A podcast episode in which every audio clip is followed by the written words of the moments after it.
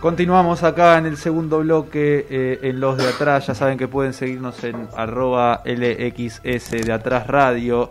Y eh, hablando de las redes sociales, de Instagram, de Twitter, que pueden seguirnos ahí. Eh, Pablo, Pablito querido, nos vas Sí. a comentar qué tenemos esta semana. Bueno, hoy, esta semana, el domingo a las 6 de la tarde, vamos a conversar un poco con, con un artista argentino que se llama Emiliano Rela. Eh, y vamos a estar conversando con él en vivo por Instagram en los de Atrás Radio, así que los espero a todos. ¿Qué compañero le toca? Eh, El que te habla. El que le habla, el compañero Pablo va a estar hablando con el artista en el día de... Domingo, este domingo, que es 26, a las 6 de la tarde, en los de Atrás Radio. Espectacular. Eh, y seguimos acá, como les dije antes, hoy vamos a tener una columna nueva de la compañera Melanie. Eh, vamos a estar hablando, bueno, lo que nos va a proponer en este momento. Hola Melanie, ¿estás ahí? ¿Me escuchás? Hola a todos, ¿cómo les va? Buenas tardes.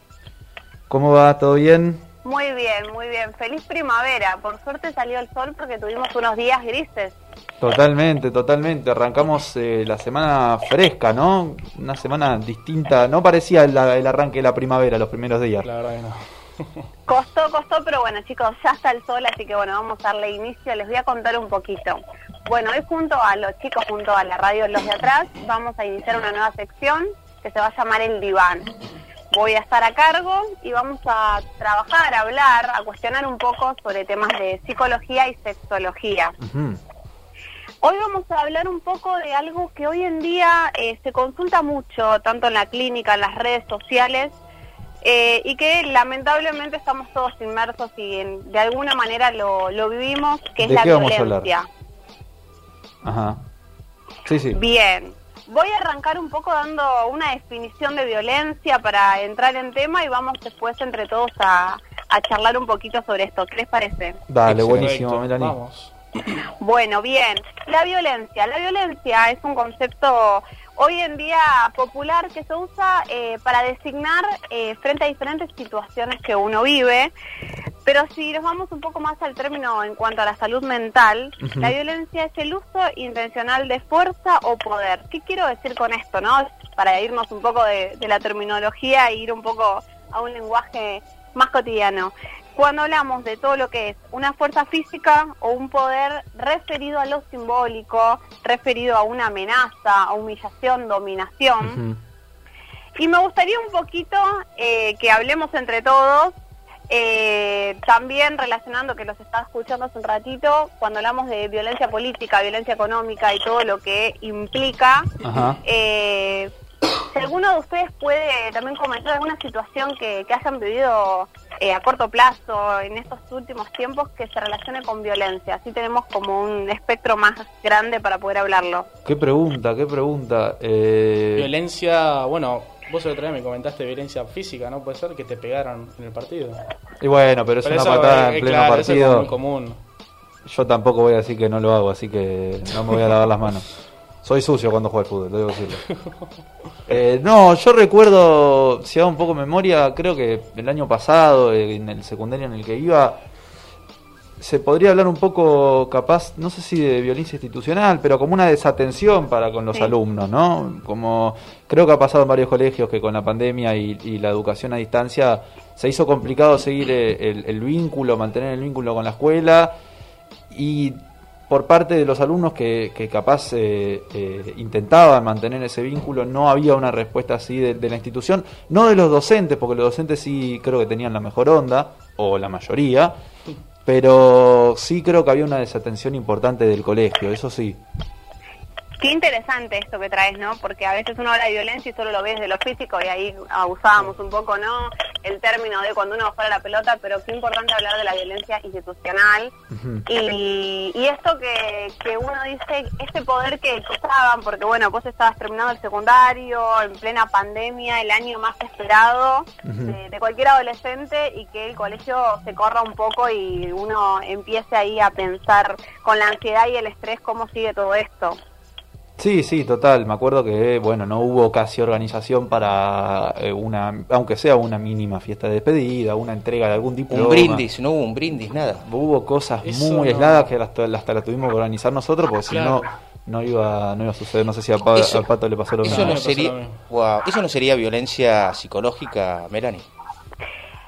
No. Tiene, eh, no, no es que no, porque es todo lo que tiene el concepto de violencia. Que si bien la, la institución, y como lo llamó eh, ahí el compañero, ¿no? Nos referíamos a una violencia de la institución porque era eh, la función que tenía que cumplir, sí lo que contrae es consecuencias psicológicas. Sin Porque duda. una cosa es el entorno y el, digamos, el contexto donde se dio, y otra cosa son las repercusiones que genera. Ahora más adelante vamos a hablar un poquito de este tipo de violencia que acá traían, que es la, la violencia psicológica. Hay muchos o tipos muchas de veces violencia, llamado emocional. Total. Me encanta esto que decís, porque hay muchos tipos de violencia y también eh, tiene e influye mucho que, que es donde se acentúa esa violencia. ¿Por qué? Porque si vamos a dar categorías de la violencia, podemos hablar de una violencia autoinfligida, que es de la violencia que menos se habla y que está eh, muy muy presente, que es eh, la violencia que se genera uno mismo con autolesiones, comportamientos suicidas, que está muy presente en los adolescentes. Sí, sí, sí, sí. Y ahí estamos hablando de algo más personal y hacia uno mismo. Después estamos pasando a otra categoría, que es la violencia interpersonal, que es la que todos conocemos, la que cotidianamente, eh, digamos, se conoce y hasta se ve, porque Sí, cuando- todos transitamos. una Que uno, lo- tóxica, algo así. ¿o Sí, no? o uno lo ve por la calle cuando, Claro, no cuando sé, se pelea. una, un insulto de un auto a otro, y demás, un montón de situaciones. Totalmente, es lo que yo decía. De alguna manera todos somos testigos. Total. De un insulto, de un auto a otro, o eh, cuando hablamos de un acoso, que es cuando Totalmente, un pasa una piropo, me chica, esto. totalmente. El piropo, el bocinazo y demás. Y si la chica contesta, es como que todos se quedan sorprendidos, como diciendo qué está haciendo, y es lo, lo normal, ¿no? Poniendo un freno a esta situación. Sí, sí, total. Sí, no sé si tanto lo normal, porque es, eh, eh, en ese caso la mujer está en una situación de, de, de- de desventaja, se podría decir, no sé co- qué palabra poner. Vulnerabilidad. Pero claro, está en una situación vulnerable, es una situación complicada de responder, pero sí, entiendo a dónde, dónde vas. Es que la, la mujer, después vamos a ir un poco más, ¿no? Eh, trayendo el tema este de, de la mujer, que está muy bueno, porque si bien la violencia no es solo hacia la mujer, y eso también hay que dejarlo en claro, puede pasar de la mujer también hacia el hombre, o en parejas de hom- homosexuales también, pero sí la mujer es la que siempre queda en una categoría inferior, y donde, como ahí decía eh, nuestro compañero, la, la vulnerabilidad y el temor también a enfrentar esta situación. Total, total. Y después, eh, mucho de lo que hablamos, ¿no? Es la violencia colectiva, que es esta violencia social, esta violencia política y económica, que hoy en día con todo esto que nos viene pasando de las elecciones y, y los medios de comunicación, eh, generan esto de una manera más eh, invisible, pero hay un trasfondo, ¿no? De querer mostrar un poco de lo que es eh, la fuerza y el poder ante, ante la parte política. Total, total. Está bueno esto que decís, la violencia principalmente de- que a mí me, me llama la atención de algunos medios, de creo que es el tomar eh, por idiota al oyente en algunos momentos, ¿no? Contradecir en, en ciertas cuestiones, se contradicen solos en algunos momentos, que a principio de año dicen una cosa y a fin de año dicen otra, dependiendo eh, el momento político que atraviesen. Sí, acá es muy importante pensar porque a veces el oyente es víctima de lo que escucha y de lo que termina generando y al repetir ese discurso y no Total. no es consciente de lo que después ahí re- recién hablábamos de esa violencia psicológica porque tiene que ver con esa manipulación. Obvio, yo cuando lo escucho a Milei, por ejemplo, que dice zurdos de mierda, troscos, no sé qué, y después veo a pibes de 15 años, Que 14 repite- años, repiten que lo repiten mismo. eso. Exacto. La verdad me... me- Sin criterio alguno, además. sí, sin- sí, sí, sí, sí, sí. Sí, Obvio. repiten mensajes de odio, Repiten mensajes de odio de, que- de violencia. Que total. muy, muy chiquito el del pobre oyente, del pobre oyente, pues es un oyente, la verdad. Es un, es un receptor de toda esa basura violenta Sí, que, sí. que le meten en la cabeza. Es que totalmente, chicos, es, es lo que pasa y la gente no lo ve porque vos decís violencia colectiva, violencia Claro. política, no. Es no, un poco no, invisible en ese sentido, sí. Claro. Es lo que yo le digo, está invisible, está todo tapado y está eh, muy eh, encima de lo que es eh, el extracto de la violencia psicológica, que es lo que veníamos diciendo, ¿no? Porque uno conoce la violencia eh, física, que bueno, lo conocemos con lo que es un golpe, eh, y todo lo que tenga que ver con el poder eh, físico de una persona hacia la otra. Después lo psicológico que mm, en gran medida es la mayor violencia que todos vivimos. Ujú. Está clave en esto que decimos, o sea, los mismos medios de comunicación, algunos, ¿no? Porque no hay que nunca generalizar, Seguro. generan esto. Seguro, seguro. Eh, violencia económica, violencia sexual. Violencia económica también tiene mucho que ver eh, hoy en día y se ve cuando volvemos a hablar de este tema tan presente de lo que es la- las elecciones y demás, ¿no? Sí. Cómo a través de la economía tratamos de convencer al otro. Total. Totalmente, ujú, totalmente. La violencia mediática también. Eh, sí, es verdad. Sí, sin olvidarnos que después aparece lo que traíamos recién, lo que es el acoso callejero, relaciones sexuales forzadas. Ahora que vuelve todo el tema de lo- los boliches y demás, que están todos como a flor de piel con una super alerta. Hmm. Eh, y creo que con tanta abstinencia, ¿no? Que se vio, si bien, bueno, la cuarentena se fue flexibilizando el año pasado, me- a mediados de septiembre, octubre, fue un verano más tranquilo. Eh, se hablaba mucho, eh, ya sea el año pasado, bueno, más que este año, del famoso sexting, de esa necesidad de los adolescentes, de los jóvenes, de, de tener ese sexo virtual. ¿Escucharon ustedes? Sí, me acuerdo de Alberto Sí. hablando de esto el año pasado. Ah, sí, hago sí, memoria. sí, sí, Yo estoy- es muy bizarro. Yo estoy un poco fuera de esto, me gustaría que me, que me cuenten un poco de qué se trata. Y básicamente, Bien. Eh, eh, obviamente Melanie va a saber más, más que yo de, de explicar todo esto, pero no sé, yo como adolescente, yo de 18 años nunca lo nunca lo hice. Sin entender de qué Fuerte declaraciones. Sí, sí, sí, esa No, camisa habla sola. Sí, sí. Pero- Dio a entender, chicos, que como yo soy psicóloga y sexóloga, tengo mucho que ver y lo estoy implementando. Eh, no, no. No, no, pero vos sabés por el concepto, no por otras cosas. Listo, no, no. ¿Cómo sería? Eh, no, el sexting es un concepto que, bueno, si bien todos lo conocimos también por eh, los medios de comunicación, Alberto cuando lo anunció y lo, lo recomendaba, tiene que ver con eh, un- el uso del dispositivo virtual, que eran todo lo que es eh, medios de redes sociales, WhatsApp, Instagram y el medio social que cada uno use, uso WhatsApp e Instagram porque sé que explotaba en eso y todos me lo comentaban. Eh, empezar una charla eh, con un otro, obviamente que te sentís atraído y demás, y empezar a eh, mantener una- una- un acto sexual vía chat Claro, y vía fotos. Fotos, videos y demás. Esto, esto Eh, es algo que creo que hay que tener mucho cuidado porque uno no sabe, sobre todo cuando no se conoce a la otra persona, porque estás cediendo tu imagen. Esto lo hablábamos en algún momento Sí. eh, cuando hablábamos Bueno, de las redes sociales hace creo que dos semanas, Dos semanas, sí. De que a veces eh, uno no sabe con, a quién a quién va a parar esa imagen. Claro. Entonces hay que tener mucho cuidado eh, en esa en esa situación. Hay que estar atento a quién se le ceden ciertas imágenes. Totalmente de acuerdo, y no solo a quién, porque lamentablemente hoy en día cualquier eh, documento, cualquier foto eh, Sí, puede en la- llegar a cualquier otro dispositivo, nube, no porque ahí. lo pase, queda en la nube, vas a una computadora, abrís tu WhatsApp y no sabes si quedó algo ahí, hay que tener mucho cuidado de mantener esto. Sí, yo era como muy partidaria del año pasado, cuando me consultaban, como de recomendar un cuidado, una intimidad, pero bueno, sé que es un término muy usado en adolescentes, no todos los adolescentes claramente lo implementaron, ni los jóvenes, porque es una decisión de cada uno y cómo se manejan en, es- en esa área, Mm. que todos sabemos que el área de intimidad, el área eh, sexualidad, es un área eh, compleja y a la vez Que no hay que eh, forzarla. con muchos espectros. Claramente, Sí, claramente. Forzar las cosas en ese sentido jamás. Eso, la verdad. Sí, y también chicos, ¿qué pasa cuando hay personas que, hay personas que, como dicen ustedes, no hay que forzarlo, hay que tener eh, sus tiempos, cada uno se maneja diferente, pero también hay muchas personas que se comunican a través de- del sexo, que creo que podemos un, un día hablar sobre eso, que es como el único tema que tienen para, para comunicarse, para tener un vínculo con un otro. Sí. Totalmente.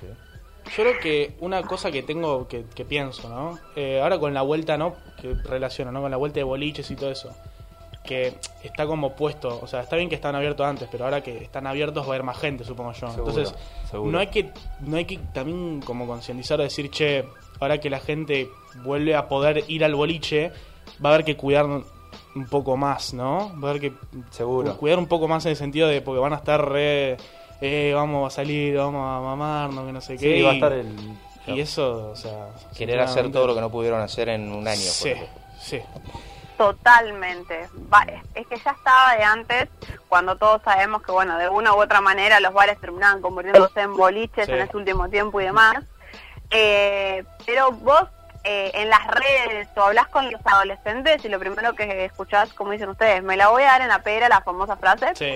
Eh, voy por todo y realmente sí que hay que concientizar porque yo lo pienso desde el lado de la salud, ¿no? Que uno con esto de la pandemia, sí, esto yo sigo estando en todo lo que es sector salud y todo esto que sigue pasando por el COVID y es eh, la concientización de que eh, los cuidados deben continuar, que no porque haya aperturas eh, se terminó totalmente eh, lo que estamos viviendo. Totalmente. Estamos hablando con Melanie. ¿Melanie Villordo o Vilordo? Antes estábamos ¿Cómo? Villordo. Villordo, muy bien. Melanie Villordo, licenciada en psicología y es sexóloga. Estamos en su columna nueva, El Diván, eh, hablando de los tipos de violencia. Melanie, y que nosotros íbamos a profundizar un poquito más acerca de la violencia de la pareja, ¿no es así? Violencia de pareja, sí. Que está bueno profundizarlo porque hoy en día eh, es lo que frecuentemente aparece más en los medios, pero tal vez no de la manera de concientizar, sino que se cuenta todo, pero no, no hay una, mm, digamos, yo siempre digo, ¿no? Una sugerencia para decir qué viene pasando, ¿no? Que este patrón tan violento y estas elecciones que terminan lamentablemente a veces con muertes, con personas hospitalizadas. ¿Qué pasa en eso? Y en psicología hablamos mucho de los patrones de elección de pareja. Ajá. Eh, ¿Y qué, qué, qué hay que tener en cuenta? Muchos de los pacientes en la clínica me dicen, bueno, pero ¿qué hay que tener en cuenta? Siempre la persona eh, se va a mostrar eh, en el primer tiempo Encantador. eh, su, encantador. totalmente su faceta más Sí. linda que tiene y encantador y que te apoya. Pero ¿qué pasa? ¿Cuánto dura hay que eso? tener ¿Cuánto, de- cuánto suele durar esa etapa encantadora, Melanie? de, de cuatro a seis meses. Ajá, Uy, me gusta Bien, poner tiempos. bien. De cuatro a seis meses mayormente. Claro, claro. Después claro. hablamos de una psicopatía. Ya hablamos de otro extremo. Claramente que el psicópata te puede mantener, te puede mantener años, dos años. Total. Seguro. Y esto de la violencia de pareja que hablábamos, eh, me parece interesante también mencionarlo y traerlo en ejemplo con el famoso ciclo de violencia. ¿Lo escucharon alguna vez? No, no, no. ¿Qué sería? Bien. El ciclo de violencia explica cómo empieza este encantador, ¿no? Que llamamos, eh, a manifestar conductas eh, que ya eh, la persona, la víctima, ¿no? Hablo persona, ¿por qué? Porque puede ser tanto en el hombre como en la mujer, y siempre lo dejo muy en claro. Porque pasa que a veces se escuchan noticias y me dicen, pero che, ¿por qué siempre se habla de la mujer como víctima? Si bien mayormente estadísticamente sabemos que lo- los, los casos a veces son más referidos hacia la mujer, también hay muchos hombres que viven esta situación. Por Seguro. eso hablemoslo en general. Bien. Sí, sí, sí, seguro.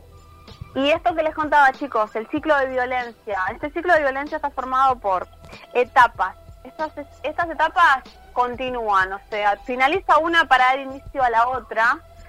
Y todo arranca con una elaboración de la atención. ¿Qué quiere decir esto? Cuando empieza el encantador a manifestar en la víctima o la encantadora, en la víctima, conductas de control, querer dominar, querer hacer que esta persona se separe de su vínculo familiar, de su vínculo social. Como aislarla, ¿no? Sí, pasa que si bien el objetivo es aislarlo, empieza con separarlo. Claro. Porque como es, es como uno dice, ¿no? Medio loco, pero es como que eh, va la etapa cada vez siendo más intensa. Hmm. Mm. Eh, Y creo- y hace que... Sí, Sí, no, y está, está bueno eh, tener presente esto de que aparte creo que todos tenemos algún caso cercano que, que atravesó algo parecido. No es algo lejano, no es algo que solamente pasa, no sé, en los barrios populares, es algo que pasa eh, en todas las clases sociales Sí. y creo que todos conocemos a alguien que, que sufrió algo por el estilo, me parece. Totalmente. Todos eh, conocemos a alguien que, que lo vivió y si no, los cono- no lo conocemos a veces lo vemos.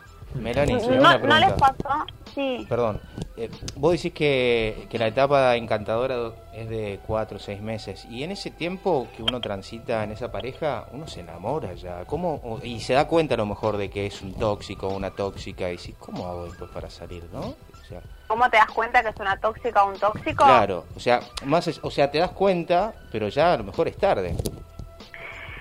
No es tarde, ese es el pensamiento que a veces se tiene. Bien, y me gusta que lo traigas para las Mm. personas que nos escuchan, pero ya es tarde, o el famoso voy a hacer que cambie, va a cambiar.